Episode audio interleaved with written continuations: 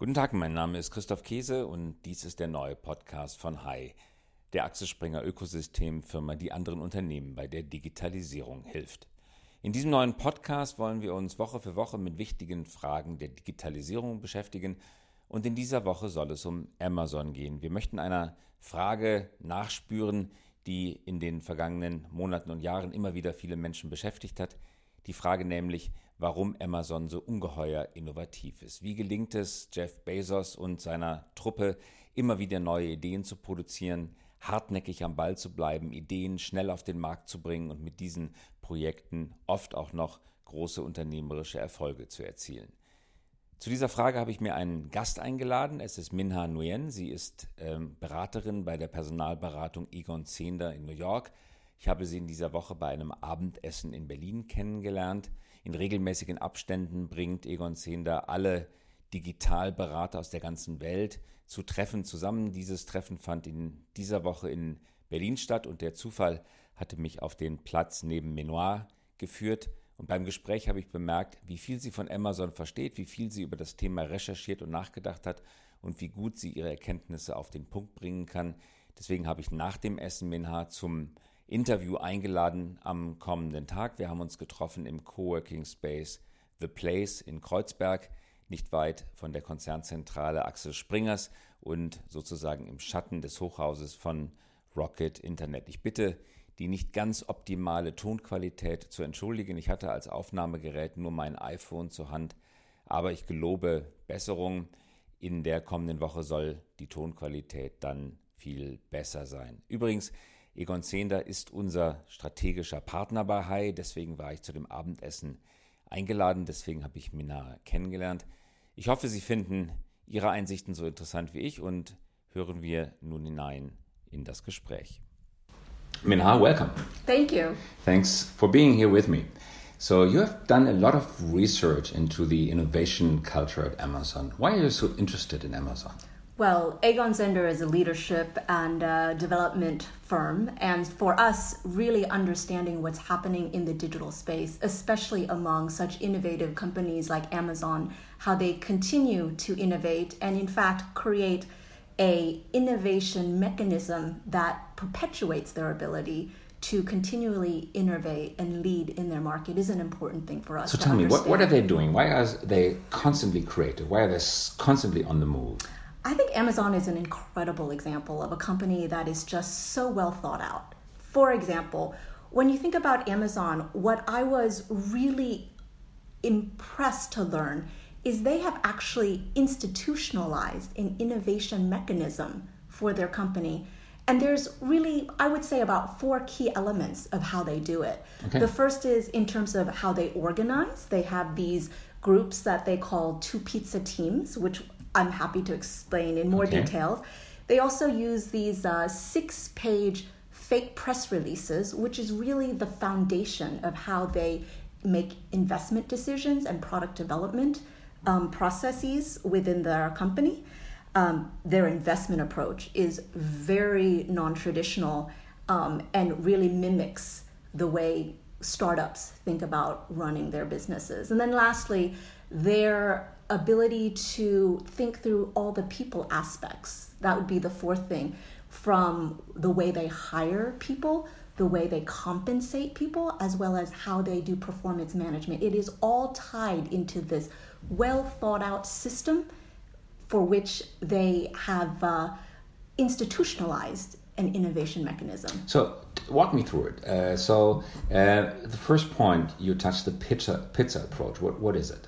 Yeah. Uh, so Amazon has this uh, very unique structure where, uh, whereby they have these small t- teams that they call two pizza teams, which is led led by a uh, what they call a single threaded leader, which is effectively mini startups with uh, that are led by a mini CEO. But but it's not a legal entity, right? It, it's something no. What is it? Virtual? No, not at all. Actually, so the way Amazon does it, they have small teams.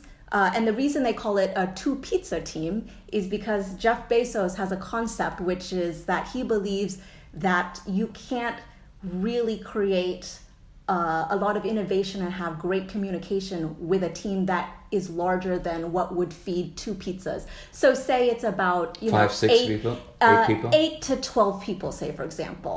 So the core idea behind that two pizza example is think about when you're at a wedding. When you're at a wedding, there's so many people, you really don't have the ability to have a great, deep conversation with someone. That's why you see a lot of people breaking off into smaller groups to have a more deeper discussion. Um, contrast that with a conversation that you have when you invite a small group of people over to your house for dinner. Um, the idea that Jeff Bezos has is he says that the way to solve communication problems is not to have more communications, it's having the right communications. And the right communications can only happen if you have small teams. So, Amazon, when they have new ideas, when they launch new business ideas, or for any uh, initiative that is really important, they'll create a, a two pizza team, which is a small team that is solely focused on that one idea and it'll be led by someone that they call a single threaded leader who is effectively a mini CEO. And, and this single threaded leader could be anyone, right? It doesn't have to be up high in hierarchy. Could be could be anyone, right? The great thing about Amazon is they really diffuse the leadership and innovation in that anyone, whether it's the most senior executives at Amazon or a manager at Amazon, can come up with a great idea and put together a business plan, which they use an interesting format called the six-page fake press We'll come release. to that in a second. Exactly. Let, us go back exactly. to the team for just uh, one more second. So uh, the people, what ha- what happens to the day jobs of these six people in a team? Do they continue their day jobs, or do they fully concentrate on the new idea? Well, let's say, for example, you come up with a new idea. You're you're uh, someone who has your job at Amazon, and you come up with this great idea, say for.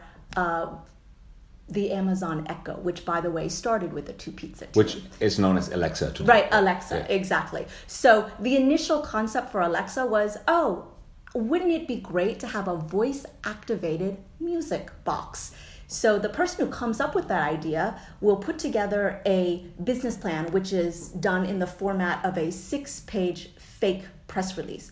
And they do that while they're having their day job and they make a case for getting the funding. If they get the funding, then they have the ability to start a two pizza team. And Yeah, so then they they move move into a new role. Okay, get it. And uh, let's say it fails, right? Do they have a right to come back to their old day job? Um, so the thing with Amazon, which I think is also incredible with them, is these two pizza teams, they usually last for much longer than just a few months. I mean, they, they could last in some cases years. Let's say they came up with an idea, it wasn't successful. The great thing about Amazon is they really do encourage risk taking. They understand that failure for most of these ideas will be the case. When you fail at Amazon, it does not ruin your career path. Because you learned and it's valuable learning, which helps in the future. As long as you did your best and you had learnings from your failure, many of these people who have failed two pizza teams actually go on into other groups at Amazon. For example, there might be another new idea that could benefit from the things that you learned from your failed experience, but the failed experience gave you great learnings that could make you very valuable in that next group or you uh, there are instances of people who've been on failed two pizza teams who went on to join some of the most successful groups at Amazon Get it? So it doesn't hurt you, right? Let's let's come to the to the press release. What what, what is it about this? I mean, press release. You're at the beginning of a very project. You don't know anything if it's going to work. You don't have a business plan. You don't have a product, and now you're supposed to write what press release, which comes at the very very end of the process. Yeah, no, no, no. So the idea of a fake press release at Amazon is they are very customer focused, incredibly customer focused. So their business plan format is a six page fake press release where before anything is ever done, meaning before any money is invested into this idea, before anyone is even allocated to building out this idea, the person with the idea will put together a fake press release, which will envision what the press release might say about this idea. And it's got to be able to wow the customers. So it's it got has to wow the customer. Right. They have to imagine a product that is going to be so incredibly exciting to the customers, really disrupt either the status quo or be so incredibly exciting that um, that it's worth pursuing. Because Amazon is all about being very customer focused and to be customer focused you can't just launch another me too idea it's got to be an idea that So little- really wows the customer Little incremental change is simply not enough, right? But making a product Not- a little bit better doesn't help. You want to create a wow effect, right? Not for the two pizza teams, because remember the two pizza teams are used for new and innovative ideas within Amazon. Okay, so so people cra- drafting a press release, uh, what what they're doing here, they're they're testing the idea via press releases on like peers, right? So you they float it through the company. Does it really create a wow effect? Does it? Yeah, well, here's how it works. And by the way, when Andy Jassy launched AWS, Which is Amazon Web Services, the most profitable Web- part of the company. exactly, Amazon Web Service, he actually wrote 31 versions of his business plan, his press release. Now, Not a business what- plan, a press release, right? Right, it's a press release, but effectively what it is is it's a one-page description of what the product will be, what exactly is going to be included, how it's going to wow the customers, and then that that's like the summary page. Then the follow-up five pages will be q&a about what the details of what features will be there etc um, and so that fake press release is something that the executive team at amazon looks at and evaluates to make a decision about whether they're going to invest in this idea or not. And then once they decide they're going to put money into it and build a small team to go after this opportunity, they also use that fake press release as the foundation of their product development process. And all of this is to enable speed as well as innovation. Now, how does the speed element happen? Well, before they build anything, they envision exactly what features and functionalities will be in this product, meaning that they don't build more than they absolutely need to in order to have a product to go to market with. So a very lean, minimal, viable product. Exactly. And the reason that's important is because it prevents the scope creep that often happens in Scope a lot. creep? Scope creep meaning that, that? you launch a product and then everyone starts to add, oh, I want to add this feature, I want to add that feature, I want to add that feature. Well, they go back to their press release and they say, our idea is if we want to wow the customers with this product, let's say it's the voice activated music box, we only need these features. If that feature does not fill the requirement to wow the customers as we laid out in our original uh, business plan slash fake press release, we're not going to build it. That enables them to move very fast, to be very clean and precise in their product development. And as a result, they get out to market very quickly.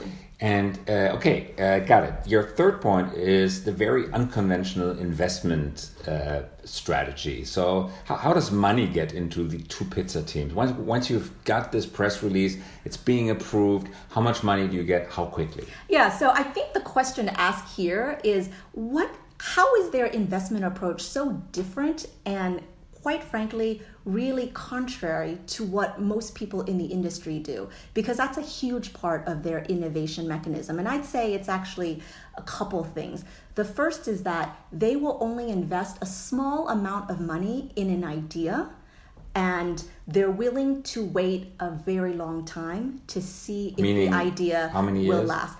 Well, they could wait as long as seven to eight years, whereas most companies will really um, decide to cut something and, and kill it after just three to four years. Most companies will invest a lot of money in a new idea. The problem with that is when you invest a lot of money, you feel the need to have a quick return and a big return. Now, Jeff Bezos realizes that a lot of these ideas, especially when you're striving to really disrupt the market, you might be so early and so far ahead of the market. You need time. You might need six, seven, eight years for the market to catch up with what you're thinking about. So, by just investing a small amount of money in a small group of people to go after an opportunity, you allow them to have a much longer leeway. So, so what, what is small money? Is it 100,000, a million, 500,000, or 10 uh, million? I, I, it varies on the, uh, the idea, but it's, it's fairly small. I don't know the exact amount, but it's fairly small relative to um, you know what you might expect in a traditional company um, and uh, you know that that also goes to their other investment approach which is they are um, they are willing to really um, they're willing to do something that is very different than what the market expects them to do so they will go against the tide. They will not, uh, you know, feel the need to tell the marketplace or uh, have the marketplace endorse what they're doing because they feel like what they're doing is so far ahead that they don't need the approval from the marketplace. And in fact, Jeff Bezos has a very famous shareholder letter that he wrote in 1997, which is the year that Amazon went public, where he basically said to Wall Street, We are not going to aim to please you. We are going to do what we believe is in our long term best interest. So, we, you know, if you don't like that, don't invest in us, don't buy our stock. We will do what we believe is right because we understand the customer better than you and do. And the Amazon stock price has risen ever since, which puzzles a lot of people because they have never paid any dividend, as far as I'm aware. And uh, arguably they're not making any money. Uh, but but still, the stock market is rising, obviously, because uh, many people think that they're picking up market share through innovation and getting stronger and stronger and reinvesting all the money they're making into th- their products, right? Yeah, exactly. I mean, it's it's that willingness to be misunderstood in the marketplace for a very long time, which allows them to invest invest in ideas that are so far ahead of, quite frankly, the time my understanding is that uh, Amazon Go was something that was in which the is the automated uh, store where you don't have cashiers anymore, uh, no no standing in, in lines anymore. You just go in, you take stuff out of the uh, shelf space, put it in your bag, and you just leave the store. And this is not robbing the store because a computer system aided by artificial intelligence and computer uh, cameras recognizes you and builds it to your account right? So. yeah absolutely. So they're willing to be misunderstood in the market for a very long time. Amazon go was an idea that was in the making for five years before it ever launched. Most companies would have cut the cord on an idea three years. They would not have waited five years. But that's the I think the beauty of the Amazon innovation model. They're willing to be misunderstood. They will invest in things that may not have, um, quite frankly, really have anything to do with their current business that they're in, which quite frankly was AWS, really had nothing to do with the e-commerce book that they were uh, business that they were known for. But they're willing to invest in that, and I think it's that very non-conventional approach to investing that is another core reason that, uh, or another core aspect of their innovation mechanism. So, speaking about your fourth point, uh, fourth and last point, how do they incentivize management? Yeah, the way they manage their talent and the whole people uh, approach is really very unique, more unique than anything else out in the market. So, first of all, it's about the way they hire people, it's about the way they compensate them, and it's about the way they do performance evaluation. So, let's talk about hiring.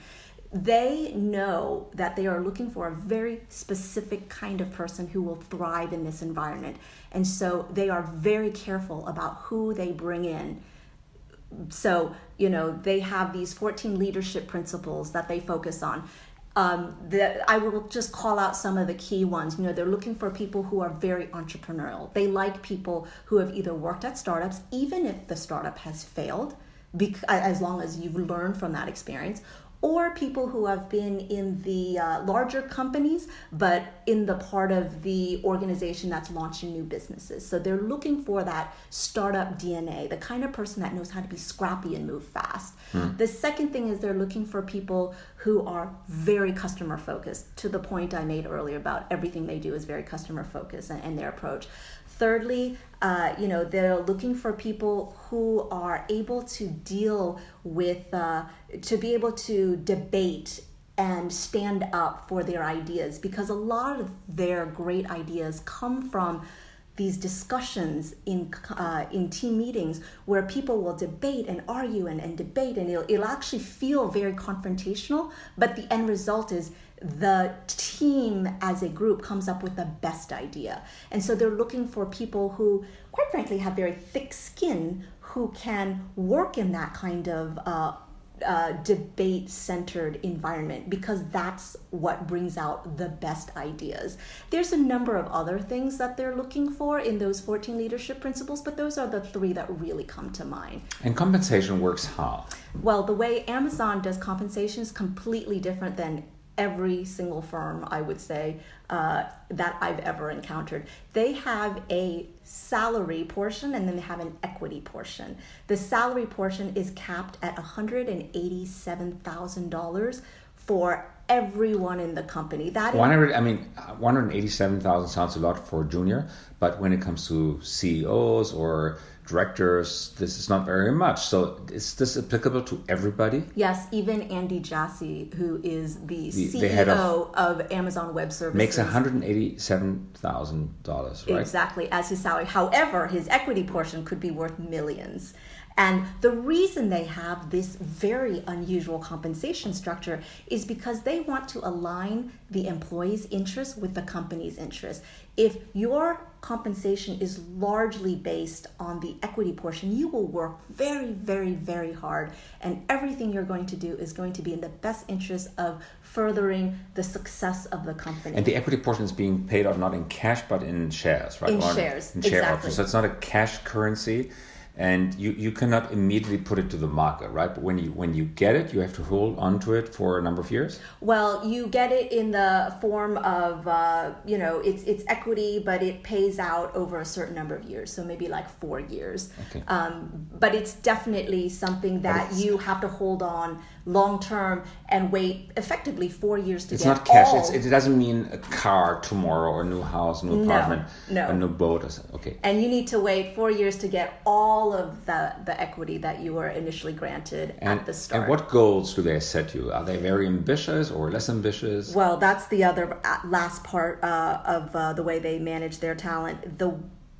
performance evaluation is very unique at amazon. At the beginning every year every employee gets a set of business goals that they need to achieve. And the goals are always set at such a stretch level that they know no one can ever possibly achieve. So they're that. setting you goals that you can impossibly reach. Impossible goals that are stretch goals that they know no one can reach. And why is that? You know, even in the best year, the best employee will probably only reach 70% of that goal. That means most people will probably reach far less than that goal. But it is frustrating, isn't it? Well, the way that it is frustrating. It is frustrating. However, it's very motivating because remember, they only pick people who are very hardworking, very ambitious, and really driven by, uh, you know, this desire to reach the goal or get as close to the goal as possible.